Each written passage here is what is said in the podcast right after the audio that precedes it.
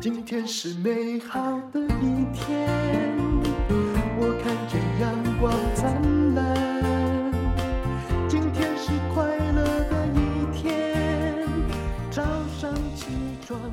欢迎收听人生实用商学院。今天呢，我们一定要了解一下未来哈。其实这个未来已经来了了哈。碳定价时代来临，什么叫做绿色通膨？我们今天呢就请到啊呃群益台湾 ESG 低碳五十 ETF 基金经理人洪祥义来给他说清楚。啊，各位听众好，那我是那个零零九二三的经理人洪祥义，呢跟大家分享一下哦这个。低碳的一个趋势，绿色通膨的一个议题。因为为了要面对气候风险的一个议题，现在全球政府已经要求要二零五零年做到净零碳排，嗯，是一个全球最重要的共识，嗯。那目前呢，也有就是只要你确定你大概可以活到那一年的，一定要当心。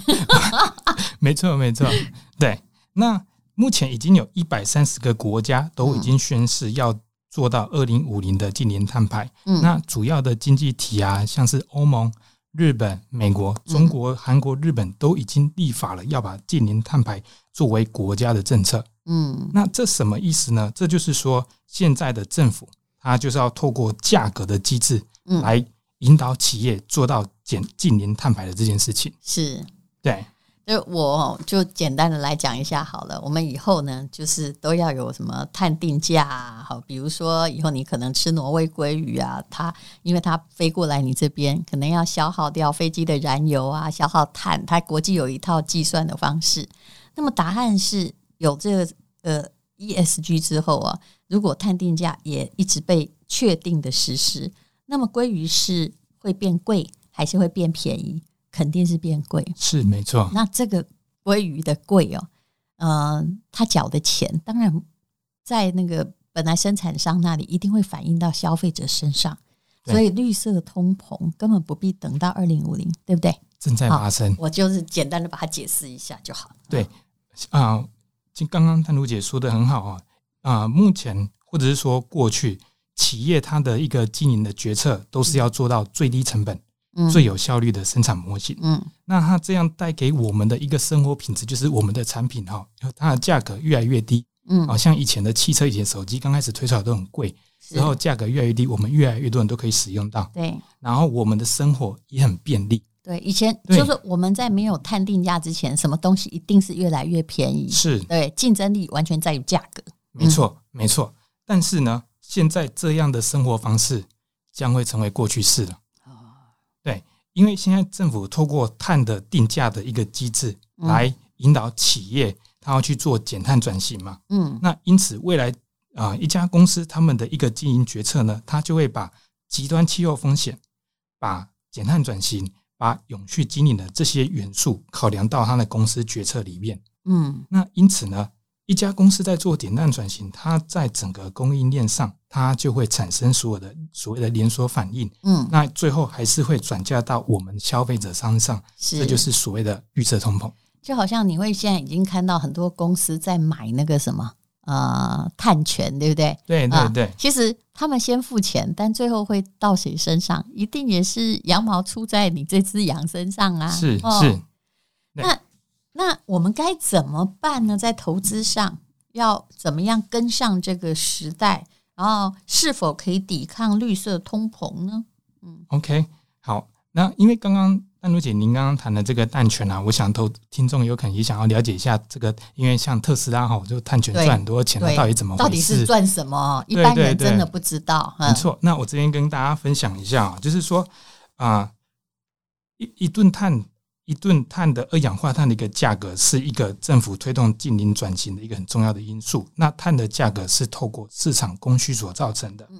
那除了政府征收碳费、碳税以外，哦，碳权的交易也是推动减碳一个很重要的方式。嗯，那碳权的交易基本上可以分成两大类。嗯，那一种就是所谓的配额式的碳权交易。嗯，好，我我举例好，现在是大部分主流国家常做的一个方式。好像是。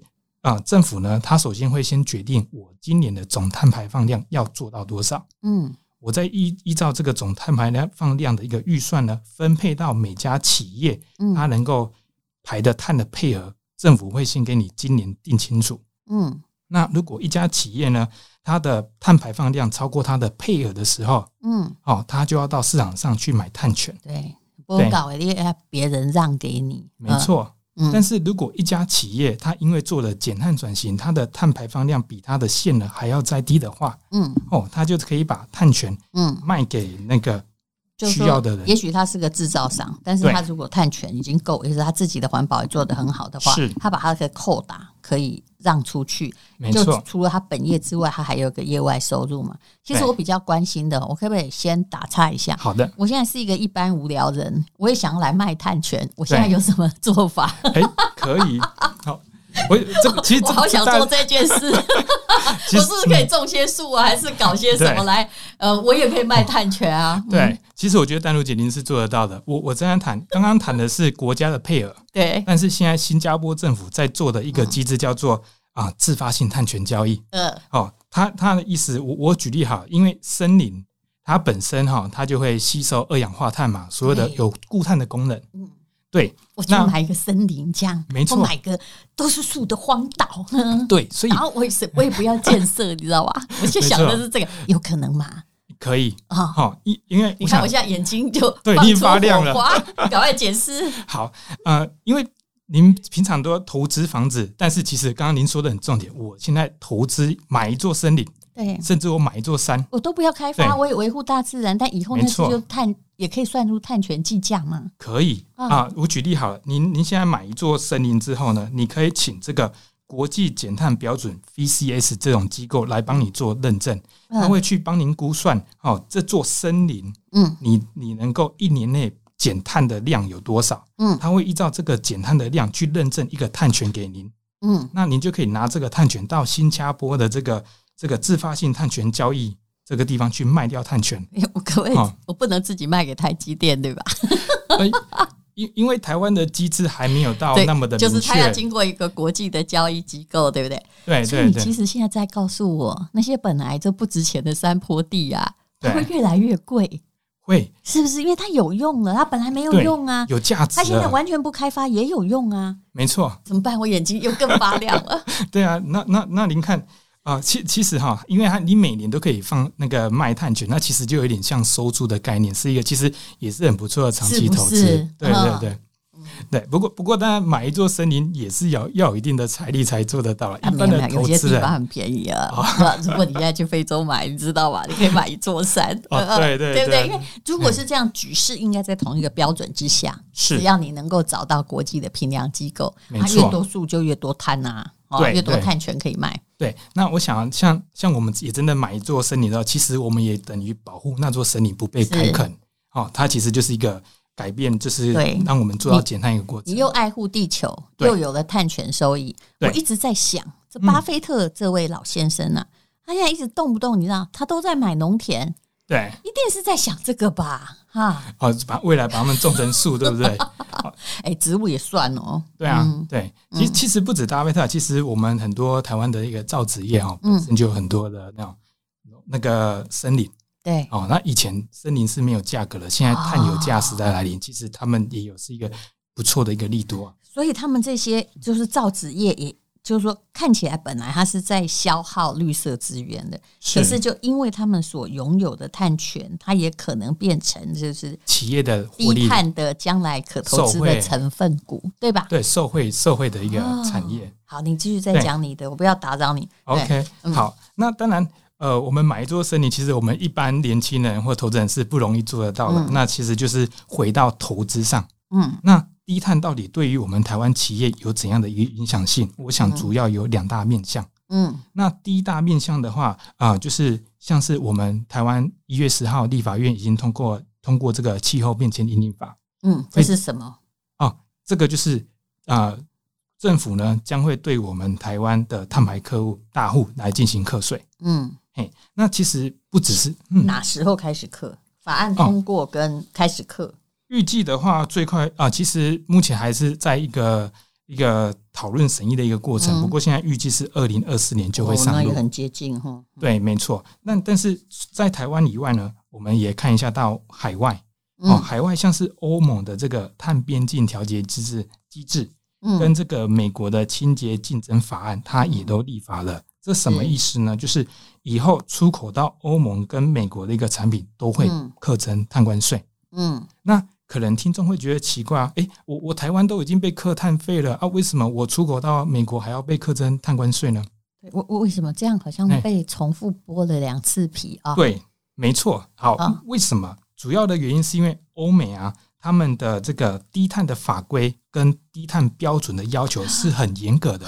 我们还比较宽呐、啊，对，就到了那里，先符合国内一层，去那里还要啊、呃、身段还要更低一点。没错，因为因为你看哦，欧美他们法规最严格，它的减碳转型成本相较于其他国家也最高。高，嗯，对，那那这样，它它物价通膨将来也会越来越严重。没错，那这样欧美他会觉得说啊，我这样为地球这种表现，我去。要求我的企业这样，我也要保护我的企业啊。嗯，所以他就要避免企业转移到其他国家成本比较低的国家去做生产，再卖回来。因此，他就要求说，只要你出口到欧美的话，嗯啊、呃，我们的碳的成本，国外国外的公司的产品跟国内公司的产品的碳成本都必须要一模一样。嗯，那这样的话啊、呃，所以我就是觉得说，听众可能就不用不用担心，就要不用不要认为说，目前台湾克征每吨碳的价格大概是一百块台币而已。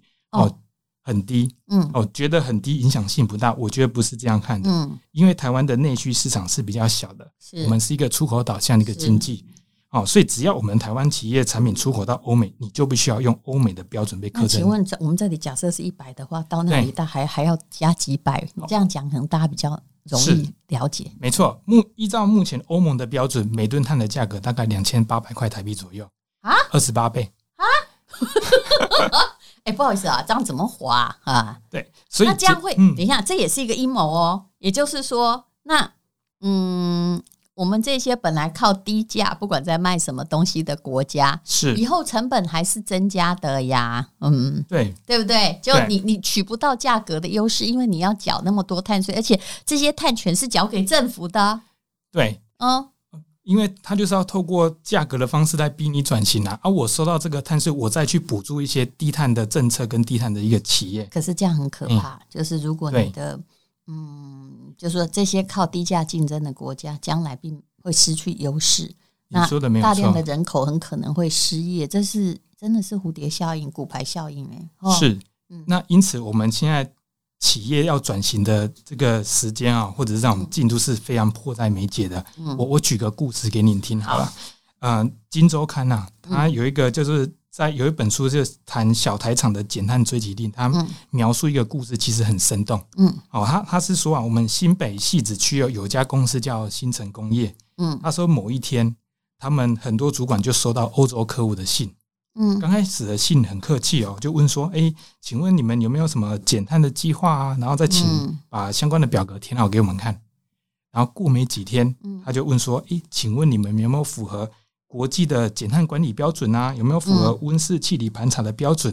哦，你们没有的话，要赶快去做认证。”汐止那家公司一定很纳闷，说：“不怎么在这些啊？”没错，但是。才又过了一下子，马上就问说：“嗯，你们可不可以承诺我们，二零三零年你的排碳排放量就减五十趴？”Oh my god！对，二零几年？二零三零年就？那我一定会说可以，因为二零三一年还很久。嗯，对，但是不然怎么办？要丢客户吗？对啊，所以他当然他们也很诚实，他们一开始只跟他说：“啊、呃，我们可能先能够确确保，就是我明年先减碳五趴。”对，但是。欧洲客户过几个月就直接写明清楚了啊！他现在变得很不客气。如果你减碳太慢的供应商，嗯，哦，我未来将会减少订单，甚至不再跟你下单的。我就直接跟你讲明，你就是要赶快做这件事情。因为他们也有压力，他们那个也是国家压力，对，对不对？那其实不止不止这家公司啊，像像我妈就是在南部的一家铝业公司，她其实也跟我说，他们公司也面临这样的一个问题。只要你做出口的，想要进到欧洲的，都是这样嘛？没错，没错。所以其实其实现现在全球，我举例好，现在苹果啊，因为我说了，政府说要二零五零年做到净零碳排，嗯，苹果本身就已经宣布说，它要在二零三零年就提提前做到净零碳排，嗯，那那什么意思呢？啊，供应链当然要跟着一起做，它才能够达到它的目标啊。对对，所以苹果也跟，所以供应链公司为了要进到它的苹果供应链，也必须做到近近零碳排这件事情，而且要提早做。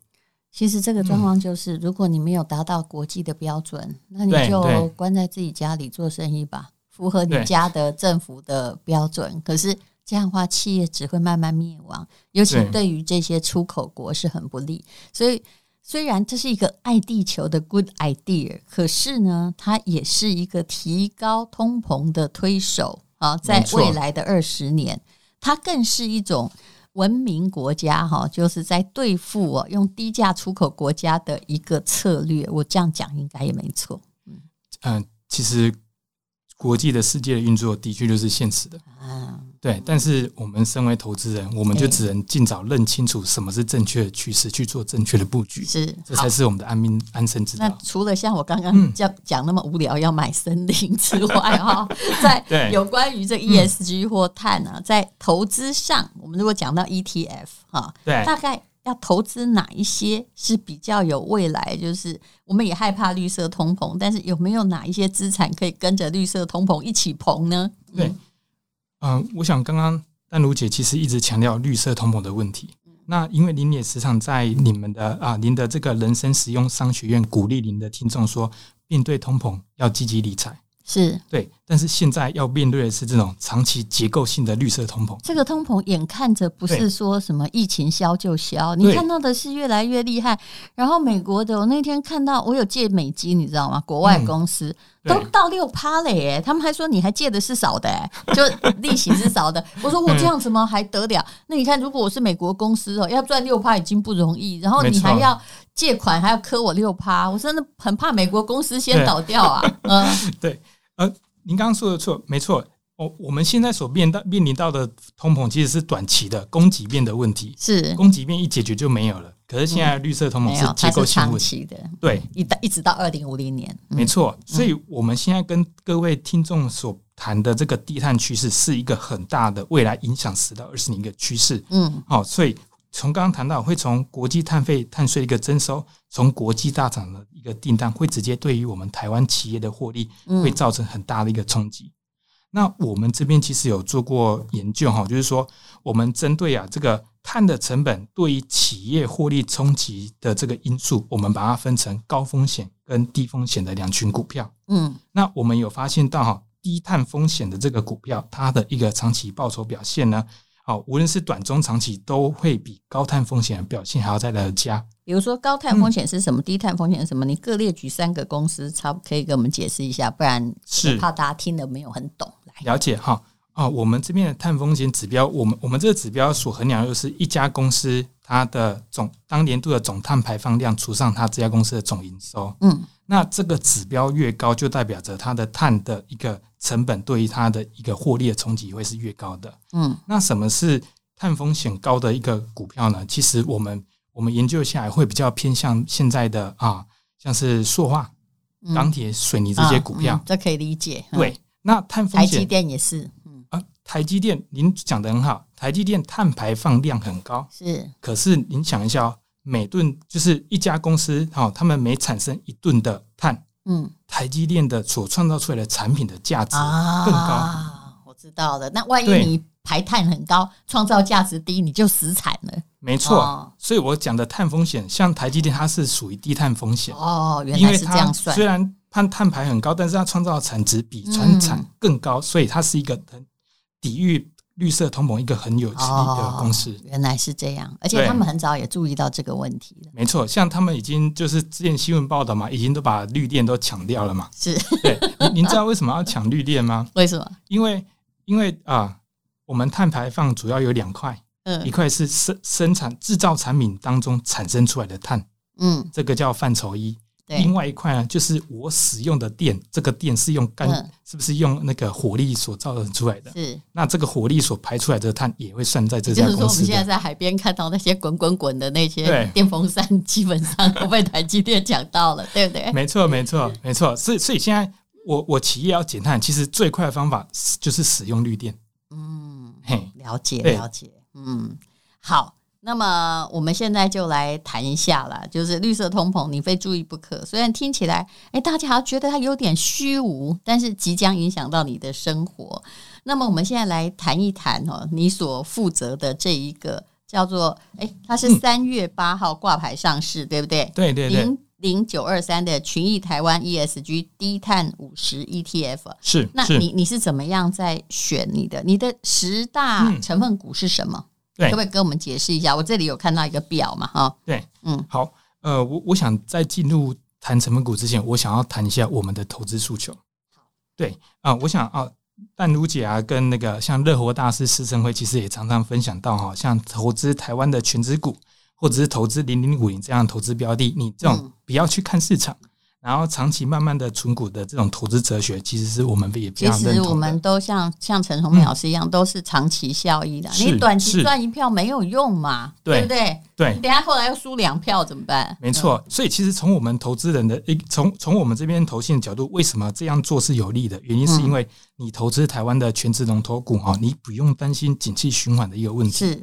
因为这些权值股哈，它它是优等生，本来就一直是对，嗯、对，它会伴随着科技的创新带来新的需求，嗯、持续的一个创高。嗯，好，那我们我们零零九二三呢，我们群益投信现在就是推出了一档台股旗舰型的产品零零九二三啊，台湾 ESG 低碳五十 ETF。好，我现在先进就是广告时间哈，嗯、因为我们在介绍一个呃，如果算是 ETF，它也算是一个商品嘛。来，好的，嗯，好，那。刚刚谈的零零九二三啊，台湾 ESG 低碳五十 ETF，它主要就是参考零零五零投资台湾市值最大五十档的投资架构。嗯，然后我们再加入了 ESG 的指标，以及我排除碳高碳风险的个股去做进一步的升级跟优化。嗯，那所以投资人如果想要了解什么到底什么是零零九二三哦，一句话，它就是 ESG 低碳版的零零五零。嗯，它也会是台湾首档受惠低碳趋势的 ETF。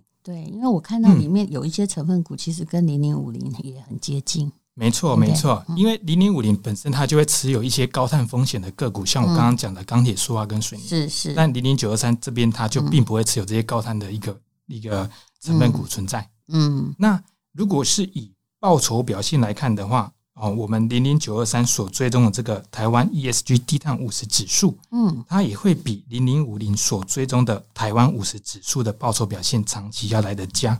那也可以佐证我刚刚跟各位分的比较多就对了，对对对，嗯、也可以佐证我刚刚跟各位分享的这种投资低碳风险的个股，可以进一步提升我们投资报酬表现的一个特色。是，对。那所以以成分股来讲的话，刚刚丹如姐就说了，其实哦把。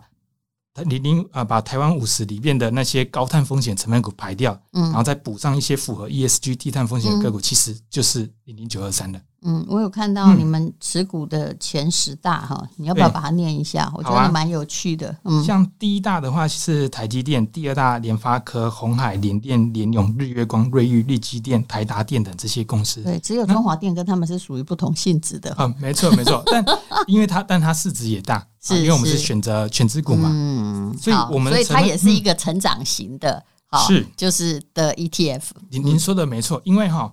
啊、呃，其实我们透过低碳指标选择这这些投资标的，刚好也都是比较偏向刚刚讲的成长股的一个类型。是。那因为这些科技股，它本身也受惠目前全球最更重要的 AI、嗯，G 电动智能电动车的这些大趋势。嗯。所以这些成长股本身受惠低碳以外，也受惠这些大趋势，他们的成长股的获利成长性是很不错的。好，那非常谢谢零零九二三群益台湾 ESG 低碳五十 ETF，这名字真的好长哦。基金的经理人洪祥义这么详细的有好处的解说。谢谢淡如姐，你、这个名字取得不错、哎，又吉祥哈、又这个有意。对对对，三月八号挂牌，那么在这里也一定要告诉各位，投资一定有风险，基金投资有赚有赔，申购前应详阅公开说明书。谢谢洪祥义，谢谢谢谢各位听众，谢谢淡如姐，谢谢。因为今天又可以，今天又可以。